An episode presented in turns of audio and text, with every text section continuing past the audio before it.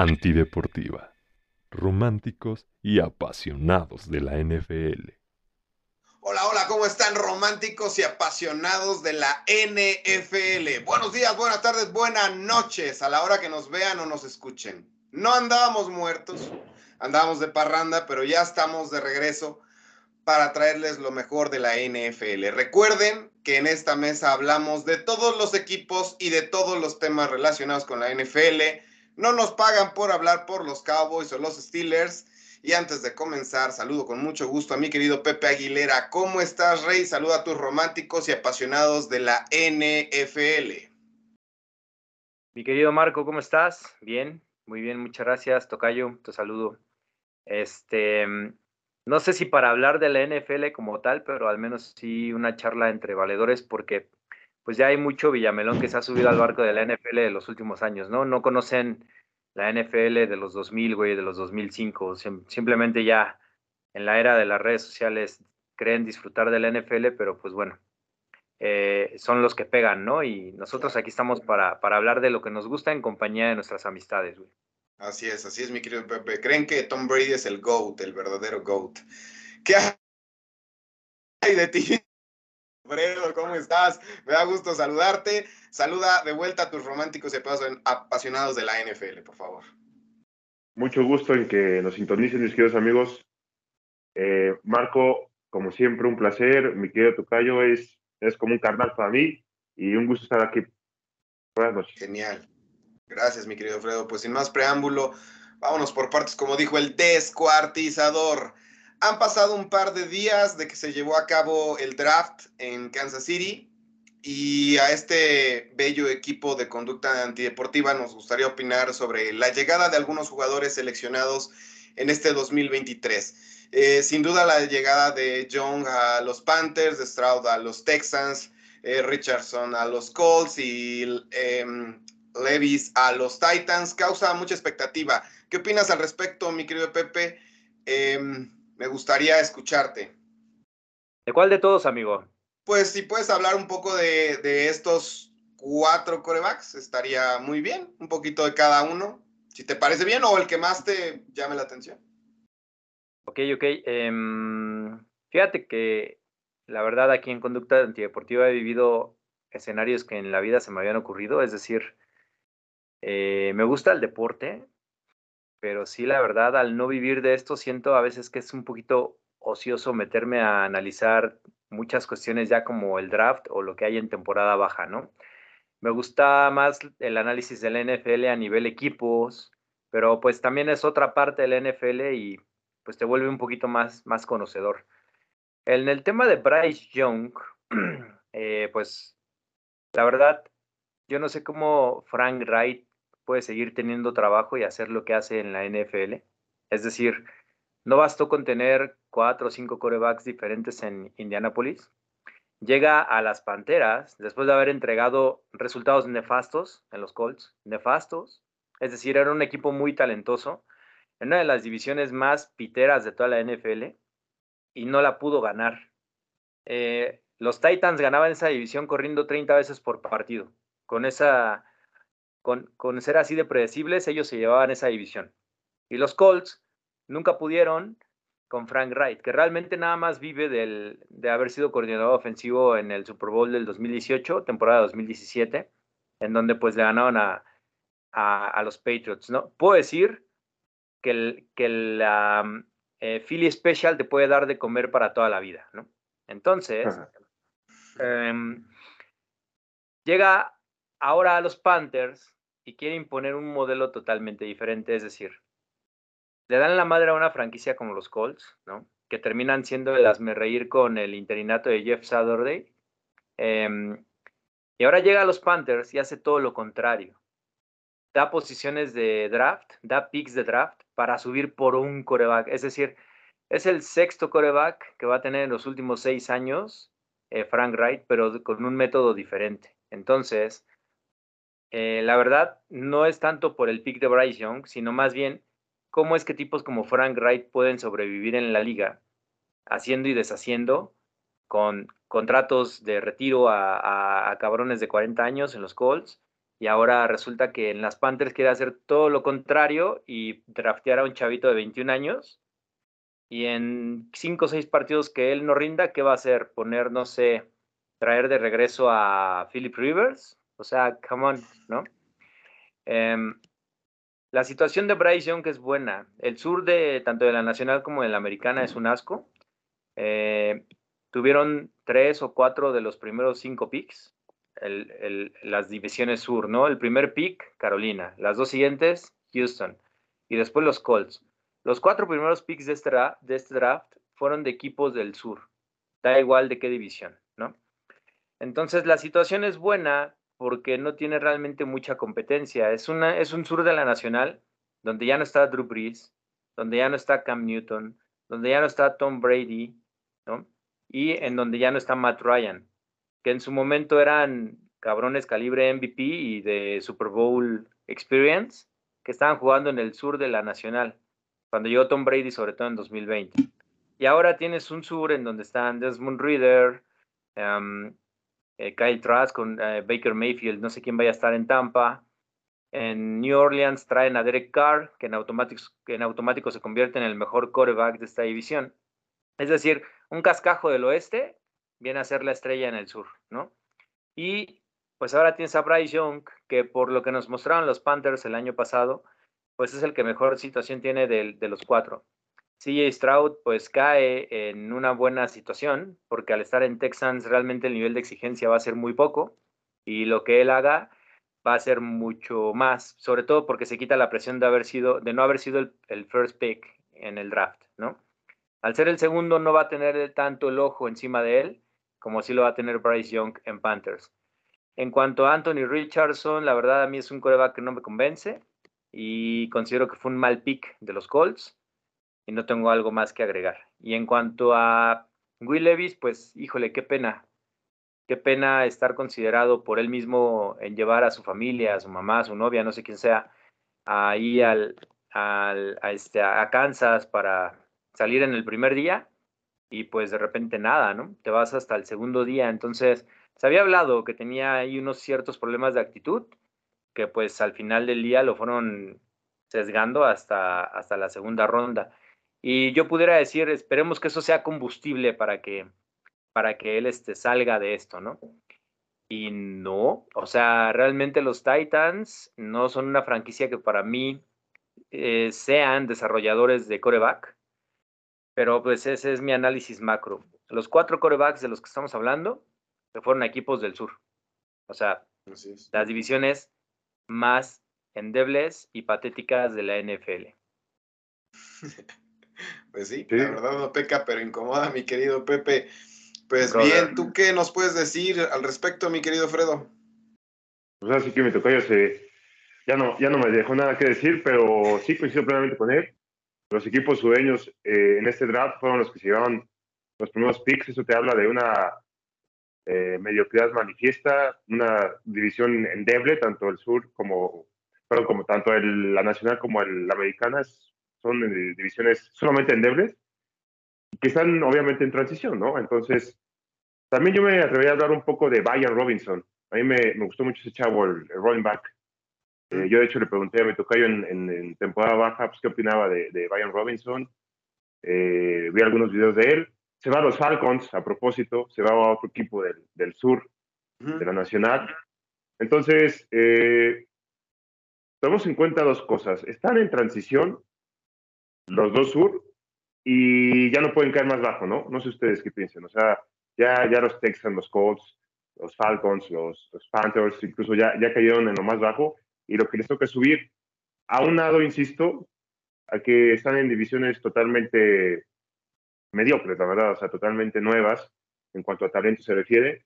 Y pues me quedo con lo que dice Tocayo, ¿no? O sea, si Decar va y es el mejor quarterback de de la, del sur de la Nacional, pues, oye, no hay mucho que decir, ¿no? Entonces yo albergo mis esperanzas a que Bryce Young va a tener un buen año en las fronteras. Eh, está esa presión latente, como dice mi tocayo, de que es, fue el primer pick. Eh, no obstante, CJ Stroud en los Texans. Eh, yo también seguía muy de cerca a Brian Robinson. Saben, nosotros tres jugamos fantasy Entonces, Brian Robinson, yo voy por él, el siguiente fantasy. Ok, ok, mi querido sí, ahorita llegamos a, a este eh, running back. Pero bueno, sin duda creo que la llegada de Young a los Panthers, eh, en lo personal, es algo positivo para el equipo. A mí, como, bueno, creo que aquí vamos a coincidir, no hay mucho que debatir. A mí lo que no me gusta es el coach y el talento que va a rodear a este coreback. Em, eh, sin duda no se juega, ¿cómo se puede decir? La misma forma a nivel colegial que a nivel profesional. Eh, al final solo espero que la carrera de este joven talento pues, no termine pues no termine antes de iniciar, eh, sobre todo porque el coach eh, Frank Wright no lo caracteriza la paciencia, y lo dijo Pepe, y siento que si no lo ve bien al inicio, se va a desesperar y lo va a sentar y va a empezar el carrusel. Matt Corral, Andy Dalton, Jacob Eason, que creo que hasta viene de Colts, y no sé, y después se va, va, a decir, bueno, vamos a darle otra oportunidad a este chavo y otra vez el carrusel, y creo que eso no va a funcionar este tipo de situaciones destruyen la confianza no solo de los jugadores, sino también de las, bueno, en general de las personas, ¿no? Deseo que le vaya bien a, Bryce Young. Eh, yo espero que, que, pues que si se va a aventar desde el inicio como, pues, yo creo que tiene que jugar desde el primer partido, pero si se va a aventar, creo que Frank Wright tiene que mantenerlo hasta el final porque si no, entonces empiezas a destruir todo. Y eso es lo único que me da mucho pendiente porque pues el vato tiene con qué y, si tú no tienes una, una, buena guía, pues vas a terminar con su carrera antes de siquiera comenzarla. En cuanto a CJ Stroud, me parece que llega al lugar indicado. Me encanta que la NFL poco a poco se llena de la cultura de la costa oeste. Como diría mi querido Aguilera, todos quieren replicar lo que hacen los 49ers tal vez no se ha transformado aún en trofeos, pero cada año se fortalece esa forma de juego, ese manejo de equipo algo llamativo, algo diferente, que todos quieren tener. Primero fueron los Jets, luego los Dolphins y ahora los Texans. Estoy emocionado por lo que hará Demeco Ryans con el equipo y con CJ Stroud. Sabemos que es un coach eh, defensivo, pero pues finalmente va a estar al mando y, va a guiar a este equipo. Además, me encantó la agresividad con la que inician los Texans. Iniciaron en el draft, llevando en el pick número 2 a Stroud y eh, hicieron el cambio con los Cardinals para tener el tercer pick y llevarse a Will Anderson. A mi parecer estuvo de lujo. Eh, sin, duda, sin duda uno de los equipos que seguiré esta temporada van a ser estos Texans y, este, y pues nada, siguiendo eh, la NFL se sigue llenando de, de más del estilo de los 49ers. En lo referente a Richardson, honestamente yo creí que los Colts iban a ir por, por Will Levis, pero me parece que pues hacen un, independientemente que a Aguilera no le guste tanto el, lo de Anthony Richardson, creo que hacen un movimiento pues bueno. Si ustedes me preguntan, tanto Young como Richardson, yo, yo, yo, yo, si fuera el coach, los guardaba una temporada tanto para desarrollarlos como para irles armando un, buen equipo. No creo en este momento que los Colts estén listos como equipo para que inicie Richardson o los Panthers para que inicie Young. Siento que si juegan ambos corebacks y no la arman a la primera, de igual forma en, este equipo de, de, de, los Colts va a iniciar el carrusel, ¿no? Y ahí a quien tenemos a Nick Foles, Garner Minshew y demás. Entonces, es destruirles la carrera. Yo creo que puedes desarrollarlo. Lo más sano para estos corebacks es prepararlos un año. Andy, el señor Morza Reed, ya nos mostró el camino a seguir para desarrollar un coreback novato. Digo, sabemos que no son Patrick Mahomes estos dos, pero ya les mostró el camino. Y vean los resultados de ser paciente, vean los resultados de mantener a tu coreback calma, güey. O sea, va a ser un equipo esta temporada muy malo, pero voy a traerte a todas las piezas para que cuando te toque jugar estés bien cobijado y te puedas, puedas dar desde tu primer año buenos resultados, ¿no? Creo que eso debería pasar con Richardson y Young, pero pues no va a pasar. Los van a aventar al ruedo y el gran problema pues, son los coaches. Adelante, Pepe. Lo que sucede, bro, es que también la situación es muy diferente. En ese momento, Mahomes estaba arropado por un Alex Smith, güey, que iba a ser titular en esa temporada. En este caso, los Colts, ¿a quién, va, ¿a quién van a poner, güey?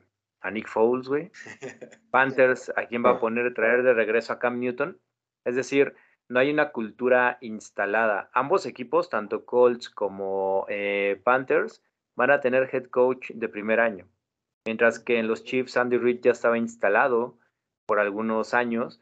Se dio cuenta que con Alex Smith no le funcionaba, no iban a llegar más allá del divisional. Y pues eh, me acuerdo que cuando seleccionan a Mahomes, suben 17 lugares en el draft. Hacen un intercambio, van por él sabiendo que se iba a quedar un año de backup, pero detrás de un buen backup, ¿no? Bueno, perdóname, detrás de un coreback titular decente. En Panthers y en Colts este año no puede ser. Y también la presión que te da el primer pick, eh, por lo que invertiste en él, es para meterlo de inmediato. No puedes, no puedes tener el backup. Entonces, sí. Y, y supongamos que también los Colts hicieron un reach por Anthony Richardson que la verdad para mí no es un prospecto que se tenga que ir en un top 5 de pick. Eh, ambos equipos están obligados a jugar con ellos desde el día 1. Si no desde el día 1, desde la semana 2. ¿no? Una semana de backup y luego ya de ahí nos vamos. Y también romper a veces este paradigma que escuchaba yo en alguna ocasión en, en un podcast con el buen Luis Obregón. Dice algo que me parece muy cierto. Muchas veces el draft pensamos que es reclutamiento, pero eso no es cierto. El reclutamiento ya lo hicieron las universidades del high school. En el draft de la NFL se llama selección. Es decir, tú ya no estás reclutando porque ya no vas a formar a nadie. Ya es el profesional, el jugador ya llega a ejecutar, ¿no? Entonces, en muchas ocasiones, esta intolerancia que existe pues es derivado de que posiblemente su formación en el college no era lo que se esperaba. Y voy a tomar el caso de CJ Stroud y de Bryce Young. Tengo amigos eh, que mencionan que el tema de CJ Stroud, tomado en la primera ronda en el pick 1, iba a ser realmente un bust, porque hay un historial de los corebacks de Ohio State que no son exitosos en la NFL. Pero ¿qué nos hace creer que Bryce Young sí lo va a hacer? Menciónenme un coreback de Alabama que haya sido exitoso en la NFL? No, Mac Jones no cuenta, cabrón. O sea, ya, no, no para registros de la NFL viene de Oklahoma. A pesar de haber estado un año en Alabama, un año, dos años en Alabama, pues él viene de Oklahoma, se terminó de formar en la ofensiva de Oklahoma. ¿No? Eh, no lo hay. Simplemente a veces nada más es la fama del college, de la universidad. Decir, ah, es de Alabama, es bueno. Es de Ohio State, no rifa. Yo la verdad, eh, no considero que Bryce Young vaya a ser una estrella que rompa generaciones en el NFL. ¿eh? Para mí es un tantito más que Kyler Murray, así se las dejo. Y les apuesto una red cola de 600 si no es así. No, ya no apuestes, chavo. Ya no apuestes, déjalo así. Ah. Para concluir el apartado de corebacks, el que, el que cayera tanto en el draft, eh, Will Levis, nos habla de lo que a los equipos no les gustó y, más que su forma de jugar, pues fue su forma de ser, ¿no? Eh, además de que seguramente se preguntaron cómo podemos confiar en una persona eh, que le pone mayonesa al café. en fin, creo que los Titans hacen bien en tomarlo, en contraposición a lo que dice Pepe, y con ello cubren por el momento la posición de coreback, ¿no? O sea, tanto de titular como de suplente. Finalmente va, creo que va a seguir Ryan, eh, Ryan Tannehill en los controles. De suplente por el momento estará Will Levis y tienen a su tercer coreback, eh, Malik Willis. Entonces creo que ya tienen esos tres corebacks. Si las cosas salen bien, pues no tendrán que preocuparse por un buen tiempo esta posición. Pero pues bueno, ya se habló de la cultura y de la parte del sur y, pues eso no, no, nos, no nos permite defenderlos eh, mucho a los Titans. Pero pues no me parece tan malo que tengan estos tres, tres Es lo que mencionaste, Pepe, pues el poderlos desarrollar de buena manera y no se caracterizan por eso, ¿no? Sino de tener, creo que, buenos corredores y se acabó. Em, perdónenme. En otro orden de ideas, eh, ahora sí, me parece muy importante hablar de, de, Robinson, justamente lo mencionabas, este, mi querido Fredo, que fue seleccionado por los Falcons. y de Cristian González, que lo agarraron los Pats. En ese sentido, pues ahora sí, ¿qué opinas, mi querido Fredo, al respecto de, de, Robinson? Ya nos mencionaste hace un momento que va a ser tu, tu pick de, de fantasy, pero pues, ¿qué más? ¿Y qué, y qué nos dices de Cristian González, que llega a tus super este, Patriots? Pues eh, ustedes dos saben muy bien que eh, la posición que más me gusta en la NFL es, el running back. O sea, para mí tener un caballo de batalla lo es todo. Para mí tener un buen corredor que deje en la banca al quarterback contrario, que consuma el tiempo, que te complete las tercera y cuatro, tercera y cinco, para mí es vital. Entonces, en ese orden de ideas, yo que Brian Robinson, pues eh, es, el, es el corredor. De hecho, es el jugador de todo el draft que más seguí, que más me fascinó. Entonces, yo estaba muy interesado en saber a dónde se iba. Eh, yo quería que se fuera a los Pats, obviamente, ¿no? Voy, voy a escuchar muy, muy elemental, pero, pero me hubiese gustado, me hubiese encantado. Pero en los Pats tenemos a Stevenson y ahora con la llegada de Robinson de los Jaguares. Entonces, eh, ¿qué te puedo decir de Brian Robinson? Que es un fenómeno. Eh, se hablan maravillas de él. Y te repito, o sea, como dije al principio de la plática, se va a una división súper endeble. Entonces, eh, tiene todo para ser muchacho, o sea, tiene, lo tiene todo. Creo que va a dejar atrás a acordar el Patterson, obviamente. Eh, por ahí, no sé, una, una, una, noticia dura para mi tocayo es que Kyle Pitts va a tener menos targets, quizás con, con la llegada de, de Robinson. Entonces, yo creo que Robinson me encanta, es el mejor jugador de, para mí, para mí, por lo que les repito, que eh, la posición de running back es la mejor para mí, es la mejor posición, es eh, el mejor jugador que yo seguí. Y la llegada de González, pues bueno, viene a reforzar nuestra secundaria, nuestra defensa, ha dado buenos tintes eh, la defensa de Bill Belichick, pero me dijo el tocayo el otro día, oye, está bien que hayas traído a ese tipo de jugadores, pero para anotar puntos, o sea, para ganar juegos necesitas anotar puntos. Entonces, sí, también tiene razón en ese sentido. Creo que los Pats, pues se han movido bien en esa temporada bajo, bajo nuestras posibilidades, ¿eh? también hay que ser muy honestos. Trajimos a, Mike Siki de los Dolphins, a Robinson de los Jaguars, a Juju Smith de, los Chiefs, y ahora tenemos a González del draft. Entonces, eh, va a ser un equipo interesante, ¿eh? los Pats. No sé hasta dónde nos alcance, o sea, porque realmente, lo que decía el otro día, bueno, vas a competir contra Aaron Rodgers, contra Josh Allen, contra Tyreek Hill dos veces al año. Entonces, eh, si, vienen, si viene la hora de, de, la verdad para los Pats, para Bill Belichick sobre todo. Pues yo no los muevo del cuarto lugar, mi querido Fredo, a pesar de la llegada de González, pero bueno, en mi opinión, Robinson debería ser de impacto inmediato en Fantasy Football, eh, pero personalmente no me gusta su llegada a los Falcons. En específico, reitero, por las guías, por quién está detrás eh, como líder, ¿no? El coach que no sabe ocupar a sus mejores piezas, ya lo vimos eh, la temporada pasada con Kyle Pitts. Por ejemplo, eh, bueno, siento que este coach, este Arthur, Arthur Smith, creo que se llama, echan a perder buenos prospectos. Esperemos para Robinson, ¿eh? Eso sería una lástima. Me hubiera encantado verlo jugar en Bengals o en Buffalo, no en Falcons. Y si es en Falcons, pues no con Arthur Smith. y de verdad que me estresan los Falcons. Eh, no importa qué coach esté o cuánto tiempo haya pasado, para mí sigue la marca de ese, de ese eh, terrible Super Bowl y, no se sale de esas, de esas cuestiones, este, ¿cómo se puede decir? De esas maldiciones. Yo, yo así lo siento. Pero bueno, pues, pues llega ahí y, y por lo menos, por lo menos, debe ser un impacto inmediato en, en fantasy fútbol y intentaré robártelo mi querido Fredo, intentaré robártelo ah. en, el, en el draft fantasy. Hablemos de Cristian González, me encanta su llegada a los Pats, llega a un equipo que ha destacado por tener muy buenas defensas, con un coach que es especialista en el área defensiva y equipos especiales, será una gran arma eh, para los Patriots. Me encanta, eh, simplemente gran elección por parte de Bill Belichick y su equipo. Lo único que no me gustó, y se lo comenté a Pepe, a Pepe Aguilera tras bambalinas, es que cayera tanto en el draft. Yo pensé que se iría con los Seahawks, pero bueno, cae a los Pats y está bien, no pasa nada. Me gusta y pues, pues a ver, a ver qué pasa. ¿Qué opinas tú, mi querido Pepe, al respecto de estos dos jugadores?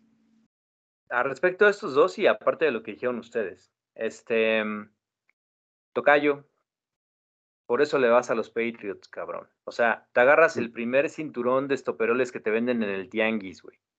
Es decir, que me digas, al jugador que yo seguí en el draft fue a eh, Villan Robinson, es como si me dijeras, yo vi el mundial por Cristiano Ronaldo. O sea, güey, muy mainstream tocayo, eh, por eso yo creo que le vas a los Pats. Te tocó verlos ganar y ya los agarro, ¿no? Entonces, yo a eso le llamo ser Villamelón, ¿no?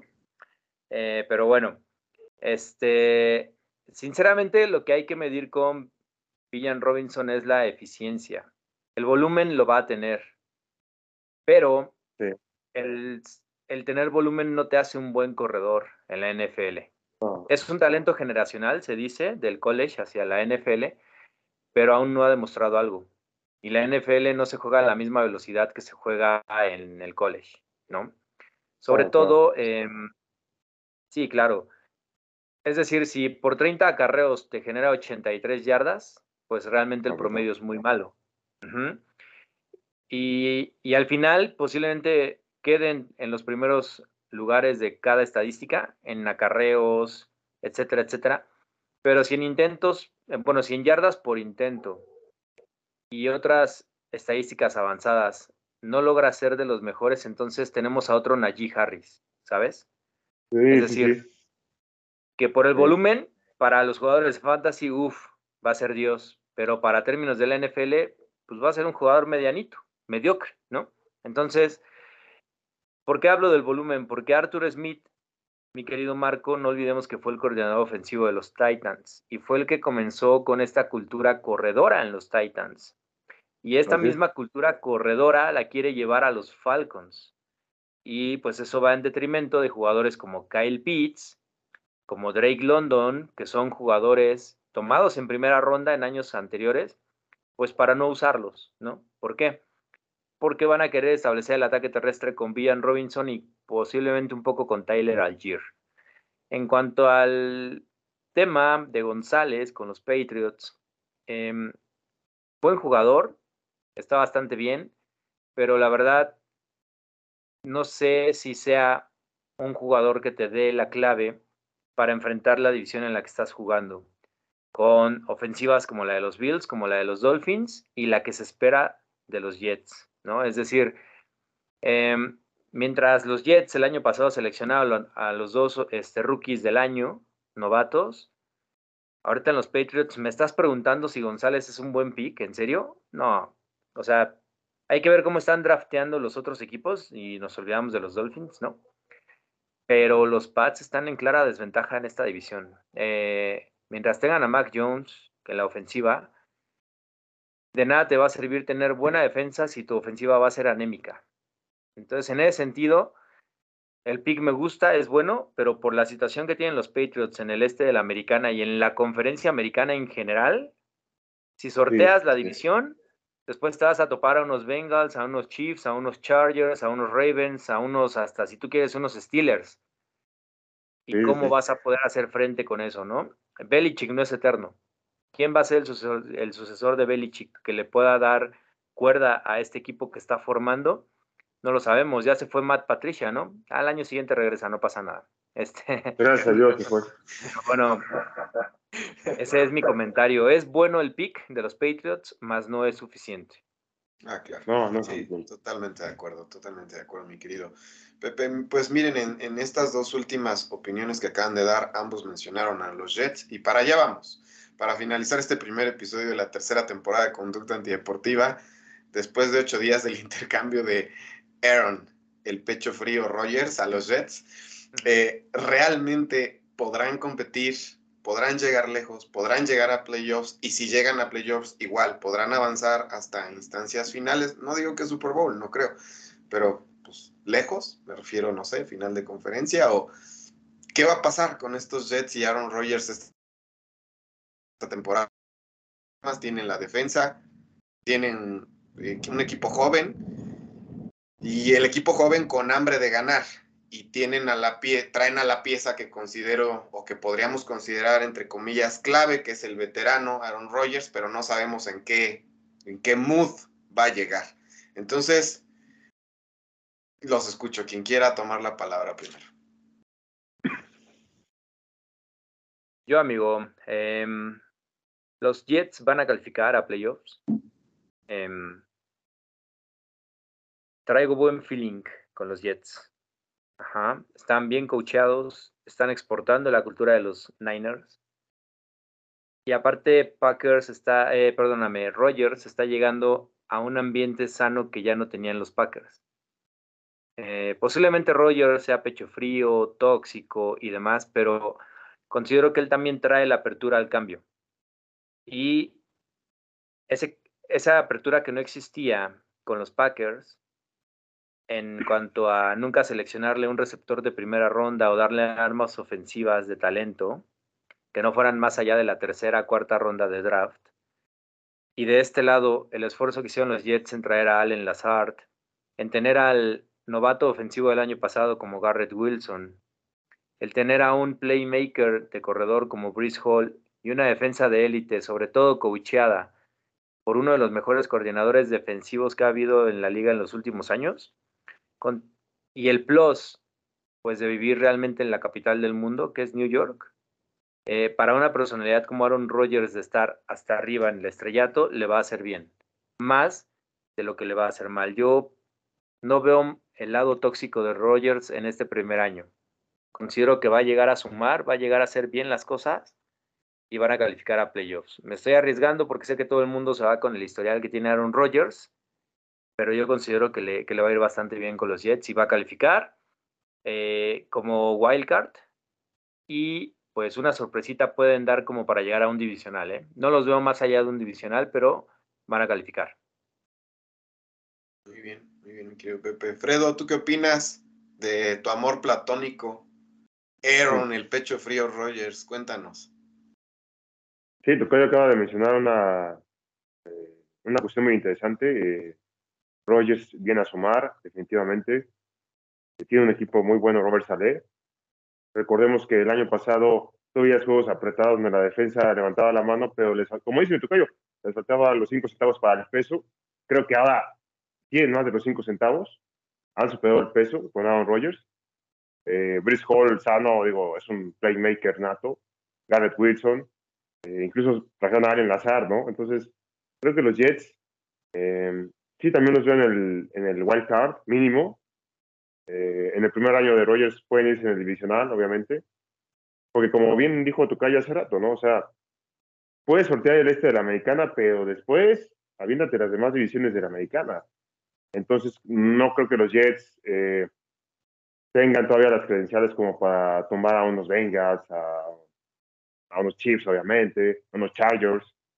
Entonces, eh, con base a ello, siento que va a ser eh, un buen año para Rogers.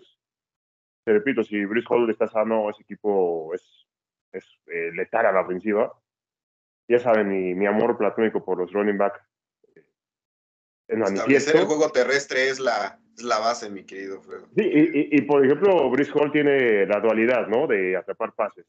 Entonces, va a ser interesante ver qué tipo de ofensiva va a manejar Aaron Rodgers eh, de coach yo creo que están excelentemente bien. Robert Saleh se me hace muy buen entrenador. Tiene credenciales también. Entonces, los Jets este año sí van a calificar. Entonces, el proyecto con Aaron Rodgers es bastante, bastante interesante. Que yo tengo mis dudas, pero voy a confiar en ustedes dos, amantes de Aaron Rodgers y ahora de los Jets de Nueva York y de Robert Sale de la cultura. Imagínate, me pones a Robert Sale con Aaron Rodgers, pues, o sea, algo interesante. Por lo menos espero que, nos den este, pues una marca ganadora, están obligados a eso, una marca ganadora como mínimo. Después de eso no sé y pues bueno, voy a creer en ustedes que lleguen al, al wild card. Eh, pues mis queridos, mis queridos amigos, no sé si tengan algo más que decir o nos despedimos, ustedes nos dicen. Nada más que agregar, mi querido Marco, les agradezco este, a esta apertura, a este espacio que, que damos a, la convivencia entre los tres amigos. somos los tres amigos 2.0. Entonces, este, em, Pues nada, con pláticas interesantes aquí, sobre todo ya cuando en realidad esté la temporada regular, ¿no? Em, ahorita, pues bueno, vamos a hacer nuestro mejor esfuerzo para poder brindar a nuestros dos escuchas eh, algún análisis que estoy seguro no van a escuchar en ningún otro lado. Claro, claro. Muy bien, muchas gracias. Pues mi querido Fredo, si no hay nada más que decir, igual despídase de sus románticos y apasionados de la NFL. Pues eh, les agradezco mucho a ustedes dos, sé que tienen muchas cosas que hacer y que sean un espacio en estos momentos lo aprecio mucho. Y ya saben que los quiero mucho y vamos a seguir dando lo mejor, dando lo mejor y como dice mi tocayo, los dos o los 20 o los 100 o el 1.1 que nos escuche, siempre vamos a dar lo mejor. Muchas gracias, mi querido Fredo. Pues todo tiene su final, nada dura para siempre. No olviden seguirnos, señores, en nuestras redes sociales, por favor. Nos encuentran como Conducta Antideportiva en Facebook, YouTube, Instagram, TikTok. Ya está de vuelta Anti Popcorn con eh, Paloma Boiso, así que por favor síganos. Eh, como Sea Antideportiva también, eh, Sea Antideportiva 1 en Twitter. Y pues a nombre del staff de Conducta Antideportiva se despide el más románticos de románticos de este bello equipo, Tony Ramiro. Gracias, muchas gracias y hasta la próxima.